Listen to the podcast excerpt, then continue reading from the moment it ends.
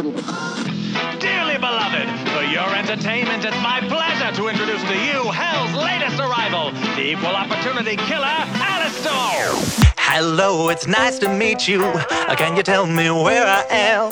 I don't know how I got here, but I, I think I'm starting to understand. I don't belong among the angels, and maybe that's just fine with me. The things I did up there were high school, but now I'm going for my degree. Hey, sorry, but you just got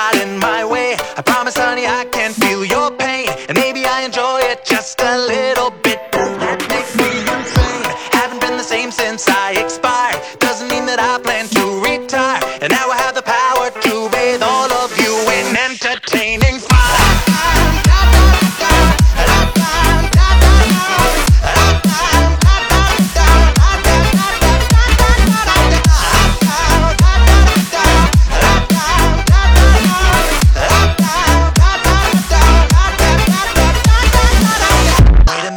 Do I know you?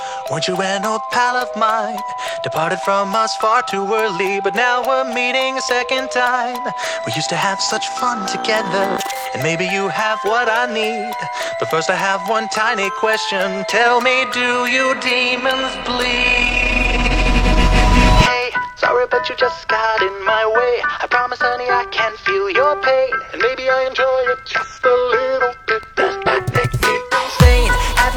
Same since I expired. Doesn't mean that I plan to retire, and now I have the power to breathe all of you in entertaining Sorry,